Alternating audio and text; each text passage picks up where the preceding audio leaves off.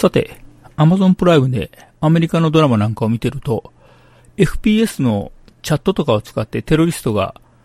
情報のやり取りするっていうようなネタが出てきます。まあ、アンカーでも音声メッセージを送るとか、え、できるので、例えばそこで情報を交換するとか、まあ、ファックスとか昔のカセットテープにプログラム録音してた時代の PC みたいに、何らかのエンコードをして情報を送るっていうのもできちゃうのかもしれませんね。もちろん、各国のインテリジェンスは、そんなことは当然承知してるでしょうから、そんなとこで、えー、通信してもバレバレなんだとは思いますけども、